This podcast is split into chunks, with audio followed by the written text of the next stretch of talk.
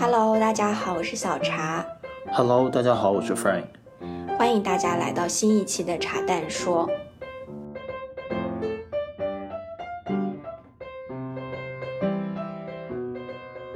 今天我们想跟大家聊一聊关于买房子的事情，主要是想聊在一线的大城市买不起房子这件事。其实主要是因为这个问题基本上。跟很多来找我们问求职问题的小朋友，关于公司、城市的选择，基本上是紧紧缠在一起的。很多人都会面临着啊、这个问题的选择和决定，来影响到他要不要留在这个城市，要做怎样的工作。就是中国人始终始终都会面临这样的一个问题，就是择业之后，第二个问题就是考虑买房子更多缴的事儿。我想起我五年前刚毕业的时候，那个时候有一个叫马佳佳的网红，我不知道大家还知不知道这个名字啊？嗯，总归他之前在五六年前还是蛮红的，因为他是传媒大学的学生，然后也做过很早的时候做过一波性用品的生意，在网络上也有很多声音。然后那个时候，嗯，他标榜代表九零后，对他他有这个很强的 tag，在五六年前，然后。我记得他有一个特别出名的演讲，那个演讲当时网络上很多 comments 一度说他得罪了很多房地产商，但是他的确讲了九零后的经济的走势。他的论点其实就是在说，九零后是不会买房子的，大家都是租房子，所以以后房子是越来越没有市场的。但是，嗯，我今天跟 Frank 聊到这个话题，我在回望，就想到这句话，在看现在的现状，其实。好像事实也不是这样，九零后现在已经成了中国整个买房的主力。对我前段时间看了一篇文章，讲的是贝壳研究院做的一个研究，就发现到二零二零年，国内的这些购房者里面，三十岁以下的客户占比其实已经到了百分之二十六点多。而且二零二零年刚好就是九零后嘛，完整的就九零后，所以就是说九零后的这个群体差不多就九零年的到了三十岁。对，哦，刚好是九零后。哦，对我也快三十岁了。哎，对，然后它比它这个比例比二零一七年提高了差不多十多个百分点。然后也就是说，现在买房的人越来越年轻了，呃，尤其其实，在一些一线城市，买房的人越来越年轻。嗯，其实不管是自己买还是父母买，总归这个现象就是，并没有像几年前我们说的那样，九零后会租房，大家仍然是在买的。嗯，但是其实我们两个一直没有买房。就我们我们按自己的收入来讲，我们就是这工作毕业的五年，我们就没有买房，就从北京到上海，然后到香港都没有买房。哎，你身边就是呃，毕业之后就没几年，就比如说毕业之后五年内自靠自己的本事买房的，大概是做有这样的人吗？或者他们从事什么样的行业？嫁人算吗？嫁人也算，这也是一个哦，那我身边发财致富的道路。买房主力军，然后买了非常好的房子的第一大类是嫁人的人，然后老公比自己大，或者是老公家里特别有钱的，这是一类，就有那么哦好几个那。那靠工作呢？靠工作，我知道的，算我认识的人里面的有创业的，就是赶上了互联网那一波的创业的，或者是。呃像经济，像比如说做经纪人啊这种，就是起了一波的那种，然后就是有一波行业红利，然后呃赚赚了一波快钱。对，但是我的这些认识的朋友，他们往往都是在北京或者上海买了一个很偏的小房子，但是他是比较追求这个，想要有这样一个东西的，所以哪怕他那一笔钱不是大家想到的什么财富自由，可能哪怕只是个五十万或者几十万，他就去买了一个小的。哦，我身边有呃，比如说类似现象的有呃做主持人的，就那种演艺行业的。然后我认识一个小姑娘，就是自己攒钱，然后不断的前几年刚毕业，不断的工作，自己在杭州买了一个小公寓，就接私活那种。对，我觉得挺棒的。然后要么就是做投行的，呃，前几年在深圳买了房，而且房价也在往上涨，就相当于他早年买了一波比较便宜的房子。嗯，那我除了其他的其他的基本上没有，就是如果你是呃比较稳定的一个行业，或者拿工资的这种，很少有人能够在几年之内就自己攒自己攒出一套房，不算父母资助的。嗯，啊其实我们就一直没有买房。你觉得，就是我们也是租房子的，然后很多啊、其实小朋友找到我这个问题，大家大多数时候的焦虑是来自于觉得租房不是一个家，或者觉得很漂泊。就其实这个问题，我之前也经常问你，就我们两个在北京的时候，我就问你，你觉得我们是北漂吗？我倒没觉得很飘，但我心里面有个强烈的概念，是觉得在北京的生活是比较暂时性的，就是我将来一定会换到另外一个城市或者另外一种生活状态。所以所谓的当时的租房、合租这些经历，我都把它当成一种体验了。我我也是很坚定的觉得我不会在北京长期待下去，但是我不我从来没有想过是因为房价，我主要是因为环境，然后我没有那么喜欢北方。但是我即便没有想到我以后什么暂时的，我还是觉得不漂。即便现在想起来，我们那个时候住在五环，对吧？对我们住那个地方叫北苑，就是呃还蛮偏的一个地方。是是算五环吧？五环外，环五环呃，但那倒没有到六环，就是哦你五环下了，你如果是打车或者开车的话，五环出了之后还要往北走，大概走开二十分钟左右。但其实现在那边变得很繁华，人也居住人口因为特别多。它离东北的那个商业区，东北方向就望京啊那一片还挺近的，近，所以我经常看到那些文章描述什么哪哪哪个毕业生刚毕业非常惨，在五环外租了个房子，我就觉得。这个很惨吗？我记得我跟 Frank 那个时候，我们两个就在那一片找，就是我们租过啊、studio，然后也跟朋友合租过，然后租过大的，也看过 loft 什么，我那一片我们都看过。然后就我们在那片换了几次，两三个小区吧，换了三个小区。然后我心里在那一片，我们俩经常还说到，如果之后我们结婚有了小孩，一定要带他回去去那里看一下，就是我们曾经年轻的时候租过的房子。而且我小孩好惨，所有的小孩都要被爸妈抓去看他们当年。就我对那里的印象，你现在让我立刻说 top of mind，我就想到我们两个坐地铁下班，在地铁下班的时候，那里有很多小吃冷面摊，然后我就很喜欢吃臭豆腐。哦，我要就我要吃烤冷面。对，我觉得冬天，而且冬天吃烤红薯也特别幸福。虽然我也看到过很多职场的那些描述啊，或者说年轻人的不容易啊，都是那种下班了没有吃饭，然后在地铁旁边买一个什么快餐。我有时候觉得这也是被渲染的。就你自己平心而论，你不觉得我很幸福吗？啊我每天下班的期待就是去买烤冷面吃，但是又不敢吃太多，因为知道那东西不健康。但我觉得北京的烤冷面真的太好吃了。所以这就是就那其实就是我也没有觉得有飘的感觉。对，其实我们当时生活，哎呀，这个话题有点聊远了，但是可以再跟大家再多分享一下。就我们当时，当时刚毕业的时候，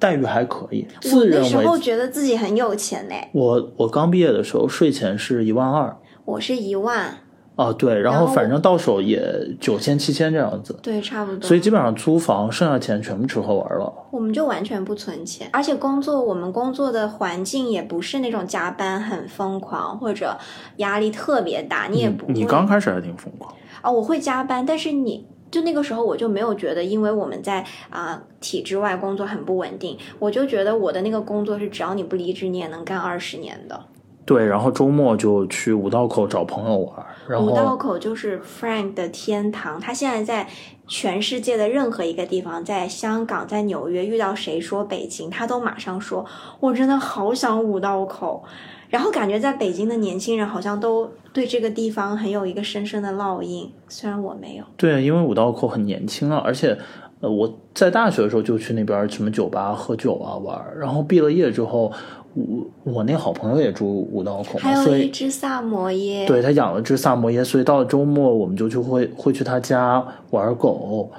撸狗，然后打打麻将，然后一块儿吃喝玩乐什么的，就当时然后吃吃那边的韩餐啊、烤肉啊、打个网球啊，就挺乐乎的。对啊，然后那个我就觉得那个时候，你如果要把那些我们那些就是元素拆解出来，它符合所有认为北漂很辛苦的客观元素，比如说，我想起 Frank 之前整天跟我抱怨，为什么我们租的那个房子的窗那么大，冬天就很冷？为什么我们那个床永远中间都是凹进去的？我们当时其实租房的那几个小区，按理说都还不错，但因为可能是一些合租的原因，所以总是有些问题，或者是那个家具什么不好。就比如说，我们一开我们那个合租有段时间合租，然后我们住那个主卧嘛，那个窗就特别大，然后我当时就到了冬天就特别看上的冷那个房子，是一个很大的飘窗，但其实那飘窗你也没用上，就是使用率也非常低。然后到了冬天，北京冬天又冷，就特别冷那大窗。反正 Frank 经常有这样的记忆。对，然后我们那个床就不知道是房东那个床，总是房东那个床都是有点问题，就是中间的是凹下去的，呃，就是中间低两头高。我不知道我们遇到的所有的床都是这样的，就很奇怪，就让我一度觉得全世界的床应该都是这样。所以，但是我现在真的就没有觉得那个时候很飘。我觉得那个时候就很多小朋友跟我说的是，Frank 也跟我说过，就类似于你在这个地方如果没有一个房子，你不觉得你没有一个家吗？然后我回想了一下，我那个时候刚毕业的时候，我就觉得全北京都是我的，就是。我就是这样的感觉，我也没有想。其实你客观来讲，你买得起房子吗？我那个时候当然买不起，但是我就没有想过买房这件事。那那我们最近开始想买房了。对，哎，我还我还想说一下上海，因为我后面又去了上海，啊上海也是一个，上海就是我非常喜欢的城市。现在如果说的话，它是我最喜欢的城市，喜欢到什么程度呢？我离开上海的时候，还非常费尽各种方式把我的社保挂在了我朋友的公司，就是为了嗨，你挂社保，这不是为了表现对上海的爱，只是为了现实的原因，那你为了在这里以后可以买房，这算不算爱嘛？那也算吧。对嘛？那就是最终的目的嘛。我很喜欢上海，我在上海就更没有漂泊的感觉。我也是租房，而且是合租。我是跟一对 lesbian 一起，我们他们两个是一对 lesbian，然后我一个人，我们租了一个两房一厅，然后养了三只猫，嗯，就很幸福，就是那种。我们之间没有刚开始有一些矛盾，是因为我嫌他们不够讲卫生，但是那两个 lesbian 都是那种理工科的那种直线思维，我们很快的就沟通好了所有家庭卫生的要求和细则，然后大家都执行。那个时候我就住在公司对面，然后我那个小区也很好，是那种不是非常新，但是很大的，就是一百多平两房的那种小区，然后楼下就是健身房，我真的就是。每天中午下了班就去对面健身房练瑜伽，练完瑜伽以后回家煮个菜，然后领取公司。就观察呃关注我们微博的人应该都能看到，就那个时候哦，对，我记得你那时候写了一些小茶日记，是关于你的这个生活方式的。对，哦，就很幸福。我觉得那个时候我更没有漂泊的感觉。那个时候我还跟一个嗯工作上帮我很多的前辈，他那时候刚生了孩子，在北京刚升了职，然后买了房子的一个前辈分享的时候，我就说。我觉得这样特别幸福，我觉得我可以跟这一对 lesbian 朋友住一辈子，反正他们也不会结婚，也不会生孩子。我到现在都觉得我可以永远跟他们生活在一起，所以我在上海就更没有漂泊的感觉。就总的来说，不管你是在北京还是在上海，其实，呃，你当时都是比较享受那种自由的生活方式，嗯，没有想过买，我没有想过买房没有面临买房的压力，然后是刚毕业、刚自立，然后自己能够支撑自己的生活，呃，租房比较自由自在的一种生活。对，虽然那个时候是每次出个国玩一次，信用卡要还两个月，but still，你两个月就还完了，对啊，我每次出一次都要还三四因个月为我们，出去玩 hotel 是你定吧？可能行吧？那个，就对我，我觉得这儿得总结一下，就是其实，呃，我们觉得刚毕业的时候不用那么着急，说我一定要买房或者怎么，就你你可以享受一下租房，然后跟朋友一起住，按照自己的方式生活、工作，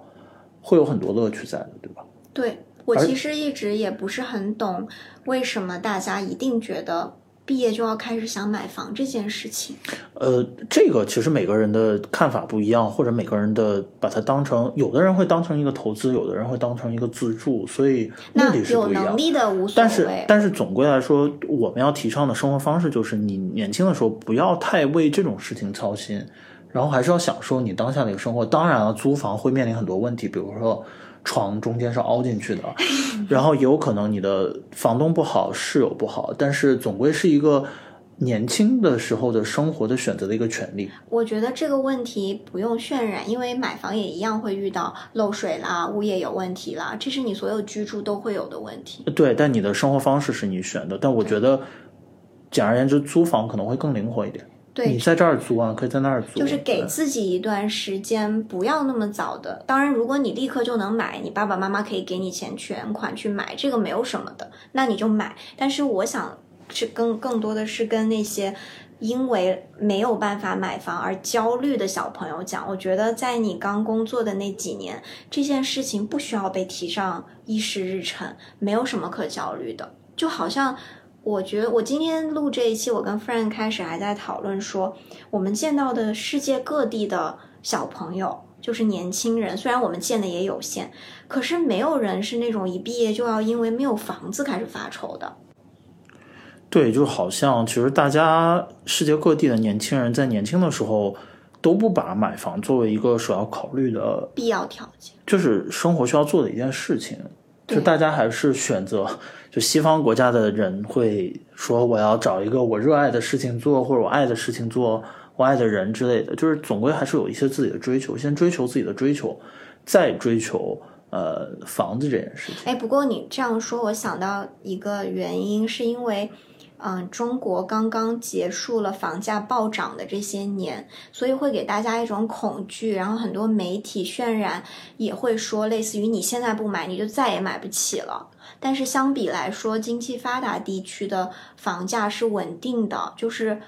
而且租售比也很合适，很多时候都是你租十年房，慢慢存钱，你之后再买也贵不了。就他们的房价没有变化那么大，但中国最近这些年房价变变化太大了，所以有些人也想说，我早点买就当成一个投资，如果以后我可以用小房换大房，其实这倒也是一个对的思路啊。就所以还是你刚刚说的这种，如果你现在手上有钱，你可以早点买；那如果其实手上钱不够，那倒不用太早的去焦虑这件事情。而且我也相信，这个价格是不会这样一直这样，所以你不要嗯拿这件事情去你这个相信没有用啊，你不要乱给别人啊出，但是预测。反正就是不要因为大家就别人说那你不买你就永远买不起了，然后让这件事情，因为如果你没有能力去掌握它的时候，你至少不要被它控制嘛。我觉好得，这话说的可以。嗯，好有水平啊。啊，有水平，有水平。那我们两个买房的这个思路，其实也是最近这一年才开始琢磨的，嗯，对吧？是因为觉得可能可以买得起了，就哦可以可以计划了。就工作了五年，然后慢慢的工作，慢慢地一步一步上来了，呃，觉得这件事情可以开始琢磨跟考虑了。嗯，就跟存钱一样，我刚毕业的时候也没有想过我要存钱。我那时候，我妈妈也这样安慰我的。我妈妈说：“你总收入少，你当然就存不下钱。就是你以后收入多了，自然就存得下。”所以我觉得，我们从买觉得根本就不想买房这件事情，到开始想到觉得之后可以付出行动，就还是比较自然的，也没有定过目标，这样、也没有刻意去追嗯但是求过。但是还是会有一些现实问题，比如说购房资格啊，然后工作的呃，可能未来还会有些变化，在城市选择方面，其实还是有一些需要考虑的问题，也没那么快可以下手。我们刚刚其实聊的是说，嗯，刚毕业大家不要着急，租房就租房，先享受一下你租房的这种年轻生活。那其实接下来这个问题就变成了，如果大家工作了几年，开始手上有一些积蓄了，然后工作也到了一定平呃一定的水平了之后，我可以开始考虑买房，但手上又没有那么多钱，说在市中心买一个大的好的房子，那这个时候我们怎么去考虑？你觉得？嗯我分享一个我们共同认识的朋友的买房的思路吧。他已经结婚生孩子了，就是整个生活是非常稳定和 settle down 的状态。但是呢，他一直都是租房子的，甚至他生，我记得很清楚的是，他当时孩子出生的时候，他从他们家那个小区同一栋楼的楼下搬到楼上，就是从一个两房换成了三房，就一直在租房。但是呢，他也买了一两套房子，在他工作的城市的周边的城市，那目的也很明确，也不是为了养老，也不是为了自住，他就是做投资，就是在他。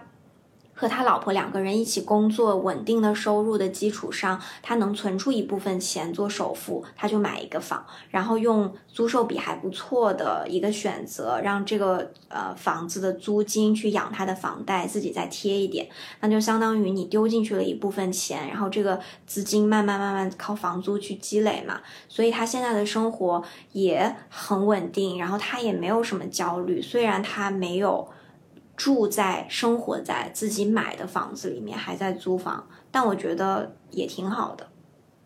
对，我记得他买的基本上都是小户型的，就是比如说，对一房或者开间的那种，买了两三套，两三套，对，然后都是在不同的城市。这个其实是我们认为非常，就是呃，我之前没考虑过这种做法，但我认识他之后，我觉得也非常可取，因为他们家其实没有因为我结了婚，但是没有一套。我可以自住的房子而感到焦虑，他们就一直租房，然后生活也很稳定，也很开心，就是吃香的喝辣的，该干嘛干嘛。对他们结婚的时候也没有说一定要到一个呃工作的城市要买房，到买买了的房子里面去住的。对，就也挺好的，所以这个是一个可以给大家参考吧。嗯，你还有想到什么？嗯，我还想到一个买房的思路，就是你其实就是绕开你房价高的地。地带，然后去一些就是房价稍微低一点的，比如说你去一个呃卫星城的地方去买一个稍微大一点的房子。嗯，哦，就是可以开车上班。对，然后咱们不是有个那个嗯呃女性的好朋友在上海嘛？因为她前段时间工作还不错，攒了一笔首付，但因为他在上海又受到这个购房名额的限制，然后又因为房价高的问题，所以他就在算苏州吧。苏州对周边好像是花桥，对，在苏州跟上海交界的地方买了一套房子，然后是比较大的，就一百多平。其实我觉得蛮好的，就唯一的就是因为你的这个通勤时间会变得更长，所以他买给自己又买了辆车。嗯，啊，但是那个房子确实比较大，而且环境也比较好，也比较舒服。嗯，我倒是觉得这不是一个呃，不是不，也是一个挺好的选择。哎，你知道我之前在上海工作的时候，我有一天在微信群里面。就是我们那种工作大群讲了一句话，然后我们就有一个小朋友把我认出来，因为他，因为他很早之前加的是我个人的微信，他就默默给我发了个私信，说你是我之前吃过饭的那个小茶嘛？然后我就很惊讶，我就跟他 catch up 了一下，结果这个小朋友，我们两个是刚刚做这个副业的时候，在北京中秋节那一次跟他吃饭，一五年吧。所以就是你在工作群里面认出了一个我们的小朋友，之前我们跟他有过交集的。他他认出我，对，就我们之前跟他吃饭，他认出我。然后哦，我想说的重点是，我们就很快的聊了一下天，结果就发现四五年过去了，他也毕业了，然后从北京到了上海，还是他之啊，应该是从北京到了上海，他就买在那个苏州的那个。那个跟上海交界的地方。妈呀！等你等你，最后这个关键信息前面铺垫了这么久。然后问题是，她的生活特别幸福，因为她是跟她男朋友一起买的，他们两个都在上海工作，然后在上海的西边，西边就靠近苏州，所以他们每天就早起一起，还买了一个车，然后两个人一起开车上班。我觉得通行时间的问题，如果你是在上海的浦东买房，你在浦西上班，和你在花桥买房去浦西上班没有区别啊。哦。你对地理的概念前所未有的清晰啊！所以就他没有他没有纠结在我一定要在上海买房，但他得到的生活和大多数在上海买了个房的人没有什么区别。所以你的这个结论是，如果两个人一起，他们是一块买的房子吗？对，两个人。就如果两个人工作还不错，然后有了一定积累，或者家里面愿意帮一点，两个人一起买房，结了婚的，倒也是一个呃。就是能够实现的一个目标了。其实我们两个算了一下，我们之前算过，就是如果大家工作还不错，然后呃努力的跑几年，然后你到了一定的水平之后，两个人加加在一起，然后在大城市买一个不用那么大的房子，一个小房子，其实是可以完全可以实现的。就是不管是旧一点的、小一点的还是什么，就如果你真的追求这个，它对你那么重要的话，我觉得这件事情是完全可以实现的。OK，所以第三种这个买房方式就是找了一个伴侣跟你一起去奋斗。我觉得这个听起来虽然好像好像是说什么你不对，首先你、首先不不不，这个问题在于，首先你得先有一个伴侣。不但我想分享的是，我觉得这个在西方社会也特别的，在香港也是，香港年轻人都是那个呃，就是男女朋友一块儿攒钱，然后大家一起去供那个房。对，因为我之前在美国出差，在美西的时候，就是硅谷那一块，然后房价什么特别贵，包括西雅图，然后认识的那边的年轻人就都是那种，大家都觉得我找了一个啊、呃伴侣，就是 life partner，他跟我一起，我的生活一切在经济上都会变得容易很多。那我自己的时候，我还是一个单身汉的时候，其实我也不用太纠结我要把这个公寓买下来，因为我最后买房的稳定是为了家庭。那我们两个一起，你的收你的收入就是两倍嘛，开销又没有两倍，然后嗯所有的东西都会变得加速起来。所以你不管是供房还是攒首付，其实两个人计划一下都是可以实现的。好，所以第三个考虑买房的方式就是找一个合适的伴侣。嗯呃，最后一个案例想跟大家分享是小茶的一个朋友，他之前跟我说过他们的这种呃生活方式，或者是对待房子的方式方式。呃，首先前提是他们收入比较高，嗯所以他们攒了一笔现金，嗯然后呢，他们就把这个现金扔到理财里面去，嗯，做 house funding，然后拿这个利息来租房。嗯呃，那他们的这个利息也足够他们在上海租一个比较好的房子。嗯，他们认为这样是非常划算的，因为考虑租售比的问题，包括你还贷很长时间，还有很多利息的问题，所以他们也很 carefree。他们觉得这个钱永远我就这样一直就就滚着，然后我一直一辈子都租房，以后老了我还用这个去养老院，然后收入还不错的时候，这个利息我可以利滚利，我可以不用。所以他是看好了这个呃投资市场，就是用这个金金融产品的投资回报，然后他不看好上海的市中心的这个房价的增长潜力。对，因为但是租房很便宜。但是呃，上海周边的可能有增长潜力，但是他又不愿意住到住到那些地方去。对，所以他的观点总的来说就是，嗯，大多数人还是目光只看到投资就放到房子上，其实他还是觉得有很多。其实这个也是就是把钱放手上的意思。对，然后去做别的事情。我觉得大家也可以参考啦。好，所以我再总结一下，就是呃，年轻人就刚毕业、刚工作，其实不用那么着急的，或者压力那么大的去考虑房子这个事情。其实反正现在情况已经这样，大家压力普遍都是存在的。那可以结合自己的自身的情况跟想要选择的生活方式，去选择置业的方式。我想强调一下，就是之所以要卸下买房的这个包袱，是因为我认为在你年轻的时候。被这个包袱压着而影响和限制很多你的选择是很不划算的。比如今天上午我才接了一个小朋友的求职的电话，他的他有很多个问题啦，其中的一个问题就是，嗯，他觉得。他现在的生活是在昆山，就不是在上海，所以他会觉得，那可能在昆山我剩下的钱多一点，我可能也能买房子，但是相比起上海的生活，感觉是有差距的。那他如果如果这个小朋友一开始是因为他不能在上海买房而选择昆山的话，我自己认为是大可不必的。他完全可以在昆山，在上海生活，然后慢慢积累，在昆山买一个房子。有一天他想要 settle 的时候，他再搬过去。那当你很长期的在你喜欢的城市生活过的时候，我觉得不管是你的思维啊，或者很多体验啊，你都经历过了。其实你再去哪里生活，或者是你的心态也会变化，这样应该会让自己更自在一点吧。所以还是你要选择一个合适的生活的生活方式生活，方式。然后不要太迫切的说为了房子而去妥协一些事情。嗯说到最后，我想到了一个播客，也跟我们今天聊的话题相关，是洪晃老师的《恍然大悟》。大家可以在那个苹果的啊、Podcast 那个 App 里面搜“洪水的洪，晃动的晃”，就能看到他的节目。那他整个播客的第一期讲的就是一个跟年轻人租房、买房相关的一个话题。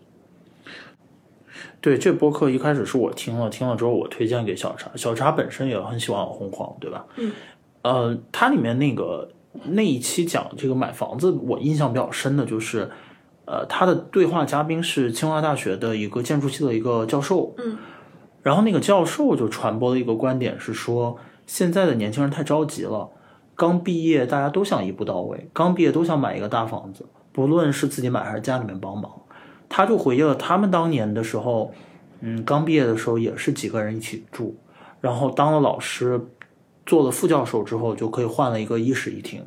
然后当了正教授之后才换了一个两室一厅，嗯，就都是一步一步走过来，有一个过程，嗯，所以呃，就借着他的这个观点，我们也想跟大家说一下，就是不管你处在哪个阶段，你还是做当下应该做的事情，尽量去享受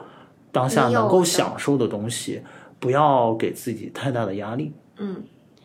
然后我也相信大家一直往前走，房子总归是可以买的，不管在你工作的城市、你喜欢的城市，还是你的周边的城市。